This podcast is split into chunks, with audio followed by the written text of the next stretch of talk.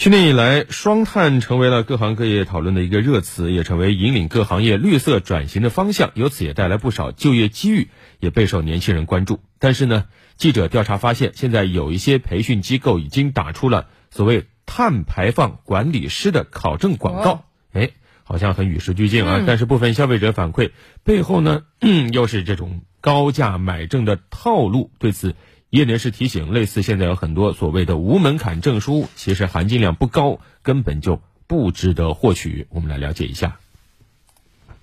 小徐是考证大军中的一员，已经工作七年的他，希望通过多拿几张职业资格证书，获得更好的就业前景和薪金收入。去年年底，他在平台上突然看到了碳排放管理师的广告。当时是这国家这个政策刚下来没多久嘛。在刷抖音看到很多关于这个碳排放管理师的这么一个东西嘛，广告上宣传说是这个是手考嘛，一个是强调的是一个含金量，比较隐晦的说是这个收入会很高啊，或怎么样啊，就是年薪多少多少啊，会这样。有的时候可能是年薪或者十万或者十五万这样，然后就想着报一下。在培训机构给小徐的描述中，全国碳市场开闸后，国家和行业对碳排放管理的要求越来越多，但目前从事的人员较少，这是未来就业的蓝海。现在考证无门槛，不要求专业，考下来就是就业的敲门砖。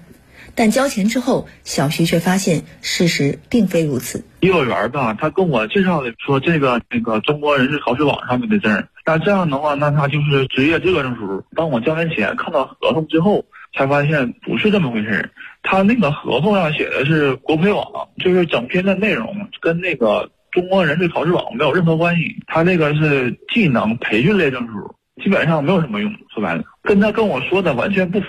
记者搜索相关碳排放管理师的广告，一位自称是李老师的培训机构人员热情地打起了广告。呃，正常的话是三六九十二，就是年后回来就可以考。考试的话是考两科，一科呢是基础的理论，就是类似于法律法规那一方面的，然后还有一方面呢，就是还有一科就是实操。就是偏向于这个，就是工作具体的应用这一方面的，然后两科考完了以后都及格了，就可以拿到证书。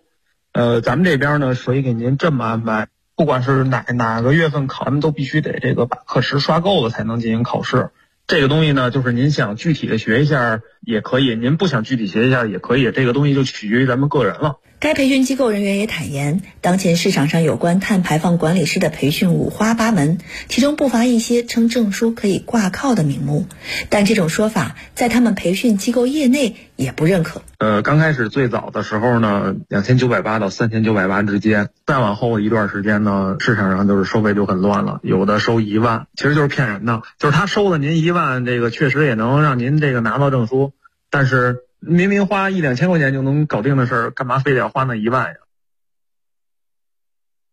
二零二一年三月，与碳排放管理师名字相类似的，像什么碳排放管理员等等，被列入在《中华人民共和国职业分类大典》，定义为从事企事业单位二氧化碳等温室气体排放监测、统计、核算、核查、交易和咨询等等相关工作的人员。嗯。不过呢，业内人士表示啊，目前相关的职业体系建设仍然在规划当中，还没有统一的职业资格证书，大家一定要留心了。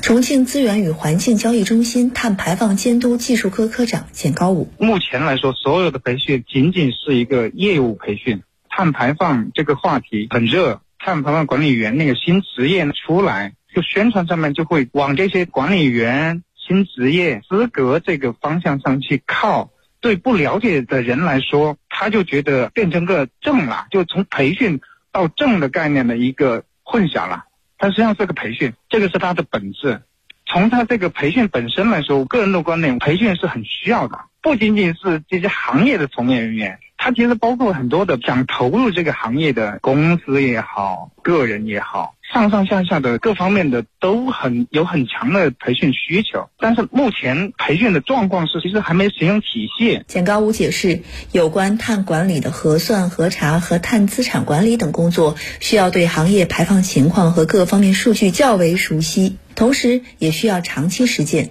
市场上宣传的短期培训获得的碳排放管理师，实质上可能毫无价值。对于新职业，一个是叫核算，第二个叫核查，第三个交易、看资产管理，大概几个层面吧。一个是我们说的排放企业，最终落实到减排嘛，它内部就必须要有这样熟悉业务的人，我们叫盘查员也好，叫核算员也好，就是他要搞清楚那个数据怎么算的，国家政策怎么要求的，还有就是核查，就主管部门委托的第三方去对企业报的数据进行类似于审计的一个工作。再有的话就看咨询，比如说一个培训，不管是三天还是两天。他只能了解个大概，然后能够拿到一些资料，没办法，就说你一下子就拿个证，我觉得这个有点太草率了。